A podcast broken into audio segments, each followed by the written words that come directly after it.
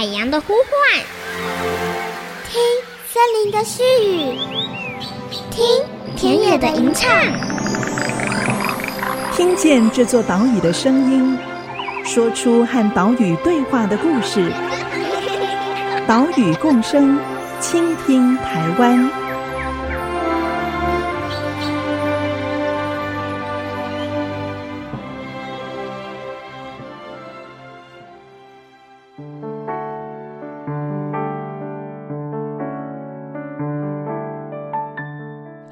大家好，欢迎收听《岛屿共生，倾听台湾》，我是袁长杰。我们的节目是在 IC 之音 FM 九七点五播出，每个星期三上午七点半首播，星期六上午八点重播。我们也同步的把音档上传到节目的官网，还有 Podcast，让你随时随地都能收听。我们在上个礼拜介绍了猛禽七架。也就是利用猛禽喜欢站在制高点的习性，在空旷的农田搭设栖架，吸引猛禽停留。特别是专门抓老鼠的黑翅鸢，来帮忙农田降低鼠害，让农友不再依赖老鼠药，也减轻这一些猛禽的中毒危机。二零一八年，屏科大鸟类生态研究室开始推广猛禽栖架。位于台中市雾峰区的五福社区，这里很快就响应了。他们在进行友善耕作的田地架设了猛禽栖架，结果两个月之后，栖架上面的自动相机就拍摄到黑翅鸢吃老鼠跟麻雀的身影。五福社区的稻米也从二零一九年开始由雾峰区农会包装，以新的品牌黑翅鸢米。来对外销售。现在，五福社区的三十多甲田地正在进行有机转型，朝有机认证迈进。这一路上，农民遭遇到哪一些挑战，又如何克服呢？五福社区为什么可以成功的推行友善耕作？关键是什么呢？今天的节目就带大家前往雾峰，来拜访雾峰区农会总干事黄景健总干事。还有五福社区可爱的农民阿伯们，现在就出发喽！本列车即将抵达台中站，下车时请记得您的随身行李，并请留意月台。我们现在来到的是台中市雾峰区的五福社区，在我身边的是雾峰区农会的总干事黄景健总干事，总干事好。主持人好。现在在我面前的是五福社区广大的一片农田啊，全部都是正在进行有机转型的田地嘛？是是是，那大概有三十多家。哇，三十多家的田地，对对对，全部都投入了。对对，呃，他们原本其实是从事惯性的。一型香米的跟农会的契作，嗯，那在一百零四啊，我们开始跟农友来合作，嗯、然后从无甲地，从友善耕作、自然农法的方式来栽培，嗯，到现在在这个区块已经有三十多家，三十多家。那这边是有多少农友一起来参与有机转型？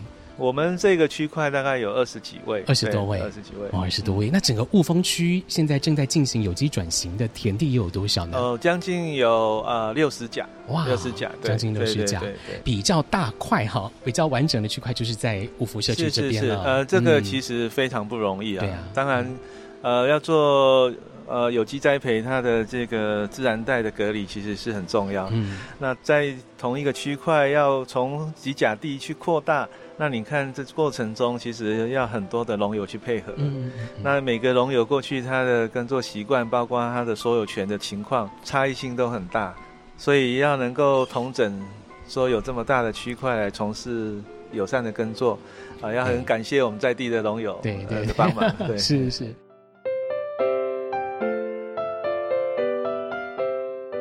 我们采访的地点是位于五福社区的后溪底福德祠。因为采访时间的关系，所以二期稻作早已经收割完毕了，稻田处于休耕的状态。五福社区是位于台中市雾峰区的西北边，再往北过了大里溪，就是台中市的大里区。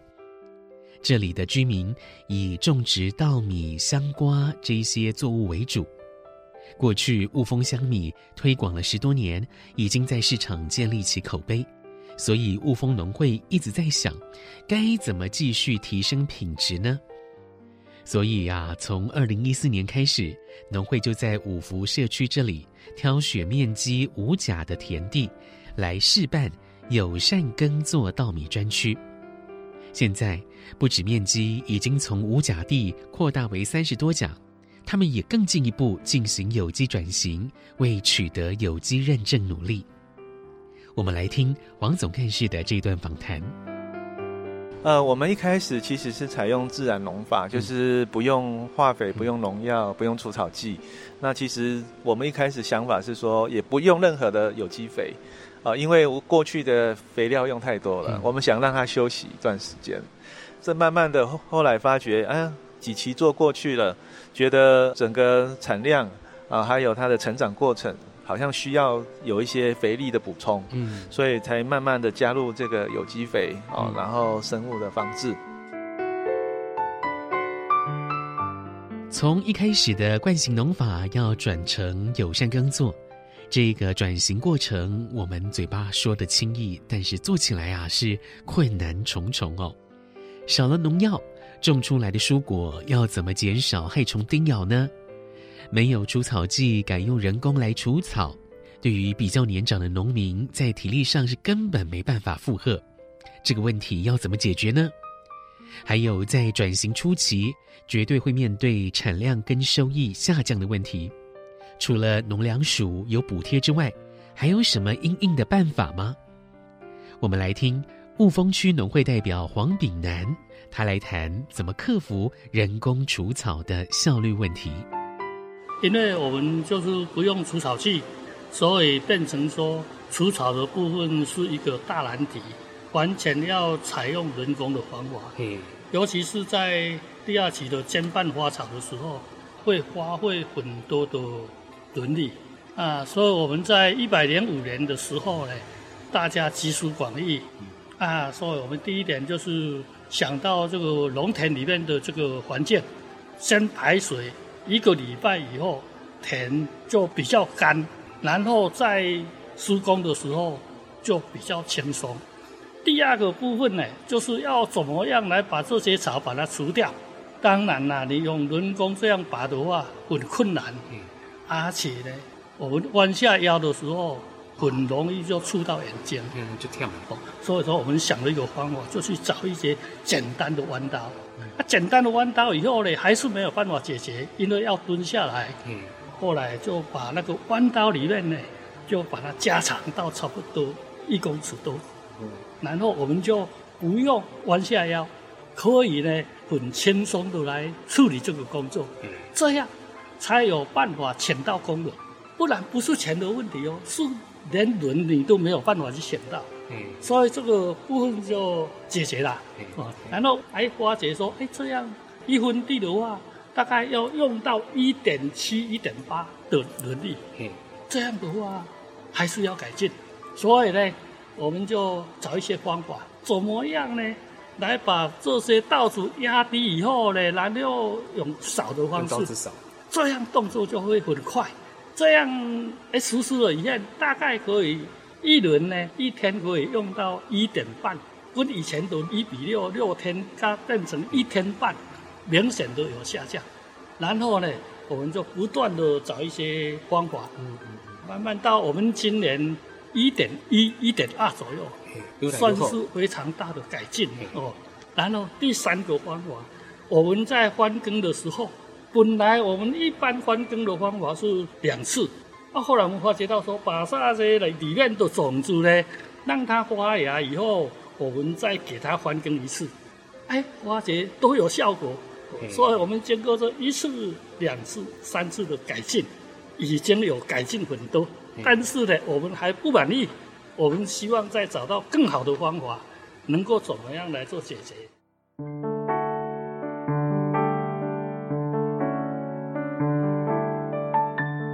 从这一段黄炳南代表的谈话，我们可以听到，五福社区的农民们在不用除草剂之后，啊，是如何不断的尝试降低人工除草的体力消耗，加快除草的速度，节省人力成本。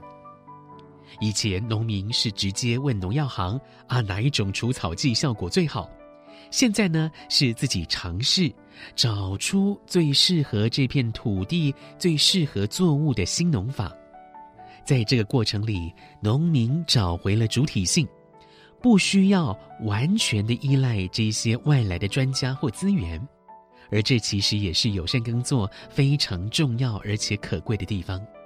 好，先讲到这边，待会儿下一段节目再来谈五福社区为什么会在农田架设猛禽栖架。我们马上回来。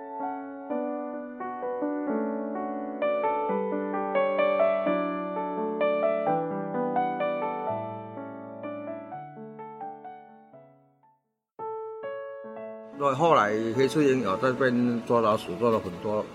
后来农民也发现说啊，黑翅鹰对我们农民功劳很大，老鼠洞变少，要去填补这个洞的话比较少。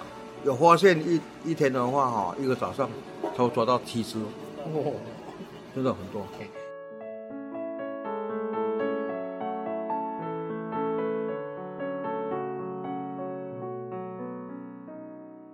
欢迎回来，岛屿共生，倾听台湾，我是袁长杰。今天我们前往台中市雾峰区的五福社区，来采访雾峰区农会黄景健总干事，还有五福社区可爱的农民波波们，看他们如何推行友善耕作，架设猛禽栖架。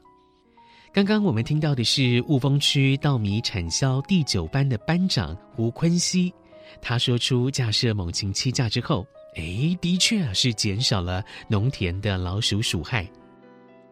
其实，猛禽栖架的架设，也是五福社区从惯性农法转变成友善耕作，哈，这一段过程当中一个重要的帮手，运用自然界天敌的力量来降低老鼠危害。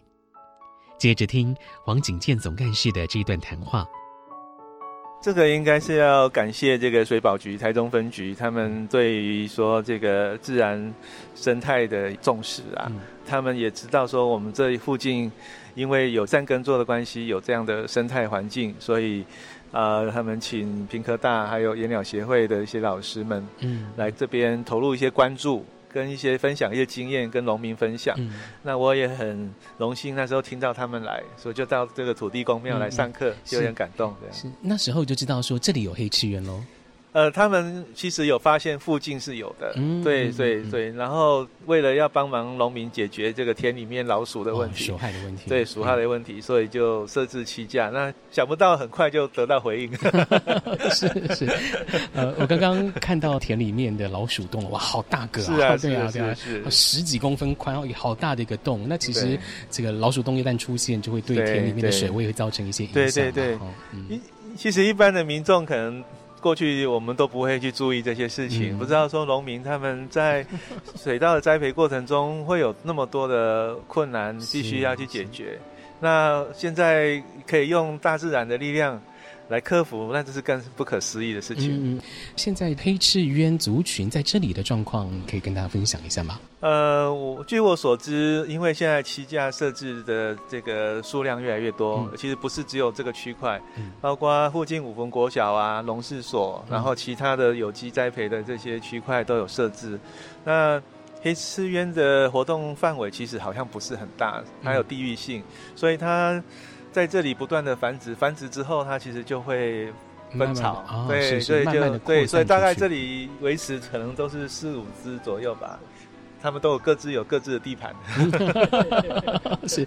哎，我刚刚数了，这边就有四只七架嘛，对对对对对，哦，这边也食物也够他们吃，然后所以才可以保持一个比较稳定的族群。然后如果有繁衍的话，他们族群的量可以往外再扩出去，是是是。哦，像那个龙井农会，他们那边西瓜田当初也有鼠害的问题，哦，他也是知道说我们用这个方式。来解决，所以他们也设置了很多栖架，听说效果也不错。嗯嗯嗯。那减少了老鼠的数量之外，这个猛禽栖架还有带来其他的好处吗？嗯，我觉得大家很关注黑刺鸢的动态啊，嗯、然后其实它也不是只有黑刺鸢会停留在栖家上面，所以变成很多喜欢这个赏鸟的的朋友，他们也常常来这个区块看看能不能发现什么新大陆。嗯嗯、那当然，这个即时的摄影机其实也。捕捉了很多不同鸟类的动态，嗯、这都是非常让我们觉得很惊艳的事情。哦、不止黑刺鸢喽，对，不止黑刺鸢，还有其他的。你也可以看得出来，它吃不止吃老鼠，它也吃麻雀。哦，是是，是，对对。所以对于过去稻田里面这个麻雀的困扰，其实黑刺鸢也帮忙解决了不少。嗯、对。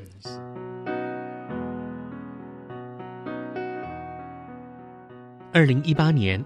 雾峰区农会稻米产销班第九班农民就在我们采访的地点后溪底福德祠这里，听着屏科大鸟类生态研究室的老师现场示范如何架设猛禽栖架。第一只栖架的位置，也就是架在福德祠旁边的农田里。现在这片田已经有四只栖架，而且呢还扩散到邻近的田地了。其他地区的农会也来这里取经，产销班的成员就变成了老师，来讲解说明老鹰栖架如何架设。这个过程也可以看到五福社区农民的活力，还有活到老学到老这样的精神。我们问总干事，五福社区可以从惯性农法成功的转变成友善耕作，这个成功的关键是什么呢？总干事这么回答：“走到这里，呃，能够那么成功，我觉得是这个集体的力量啊。嗯嗯、在地当初的产销班黄班长啊，哦、还有好多的这个产销班的干部。那、嗯、其实五福这个产销班跟我们农会的契作，过去就是做的非常好的一个产销班。而且五福地区的农民，他们过去因为早期种那个香瓜，嗯、所以他们有很好的农业基础，还有很好的。”对于友善环境的这种理念，嗯，所以当然当初在沟通的时候，也是因为有这样的背景，哦，所以他们比较容易去接受。那就是如刚刚几位农友分享，就是说他们看到稻子生长的状况跟以前不一样，他会觉得啊，那够干哈卖，那那波饼住，哦，然后第二个就是有一些杂草，他说哇，超哪他等哇，这个。叫他们去用手去除草，又觉得太辛苦。嗯，哦，啊，可能有时候刚开始的时候会偷偷的给你设计啊底超 J 啦，哈，然后偷偷给你加一点化学肥料啊。其实当初也是因为他们很可爱，是说农会用保障收益的方法跟他们去做。阿姨刚刚给农会收成不好，哈，对农会拍水啦，哎，所以这个部分啊，我们也是跟。一些关键的龙友在沟通啊，因为他们如果不配合，那你整个区块其实就没有办法进行啊，啊，啊，所以那个我们代表班长他们也都会，呃，希望我扮演一定的角色，说我点点去一挂农友处的这哈，啊，盖保暖，哦，让他觉得说哇很有荣誉感，那中干叔来跟咱家，为了这个事情跟他商量啊，所以他们也就慢慢乐意去配合，对，那后来当然遇到。刚开始真的是也考验了，就是说它产量遇到气候的异常，然后遇到虫害啊，所以连续一开始两期的收获量都非常低。嗯，那可是到第三期开始，也其实也遇到这个像台风啊，或是什么气候的变化。可是但是慢慢的发觉说，友善耕作的这个产量，在同样的气候状况下，竟然不会输给惯性农法。哦，而且也就是说。当然，如果在正常的气候下，冠型农法的产量会比较好，没有错。嗯。可是，当你遇到比较恶劣的气候的时候，反而我们自然农法友善耕作的这个稻作表现，其实是很令、嗯、令人惊讶的。嗯，嗯，嗯。所以也因因为这样的体验，所以农民他确实越能感受说，这种顺应自然的耕作方式，其实是老天爷赏赐我给我们的。嗯。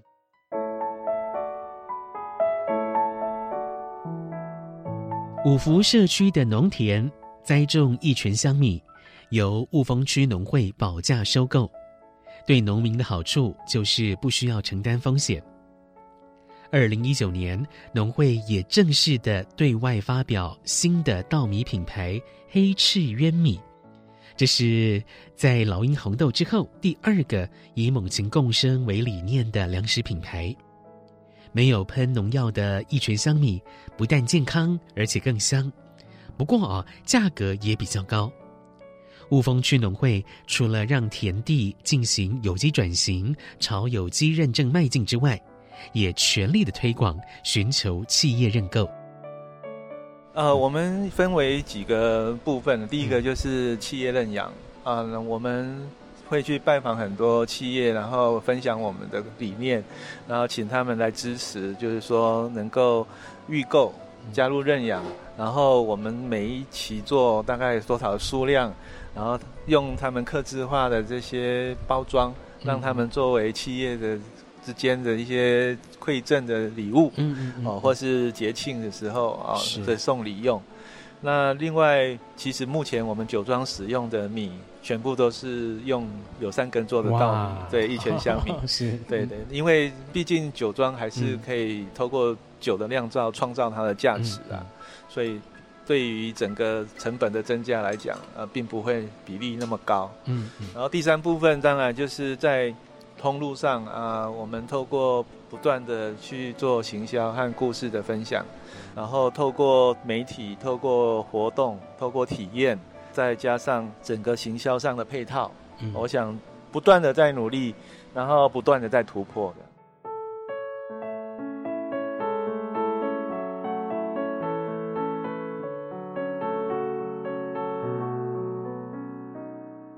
黑赤渊米这个品牌能够问世，可以说是产官学三方的合作，有水保局台中分局进行的友善实践计划，雾峰区农会还有稻米产销班第九班全力投入，加上了屏科大鸟类生态研究室教导猛禽栖架的架设，才能成功的吸引到黑赤渊停留，也才有黑赤渊米。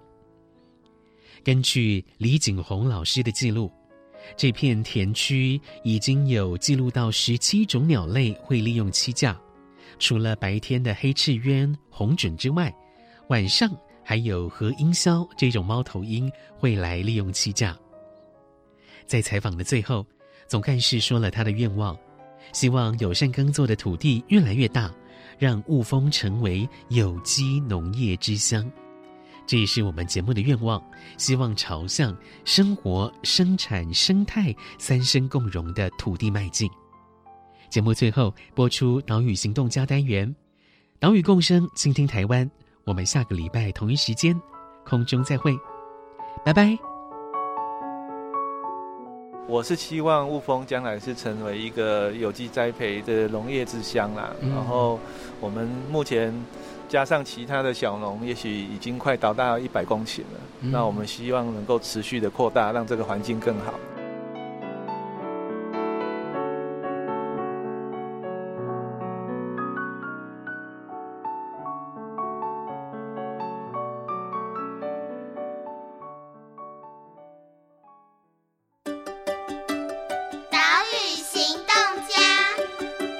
我是雾峰农会总干事黄锦健。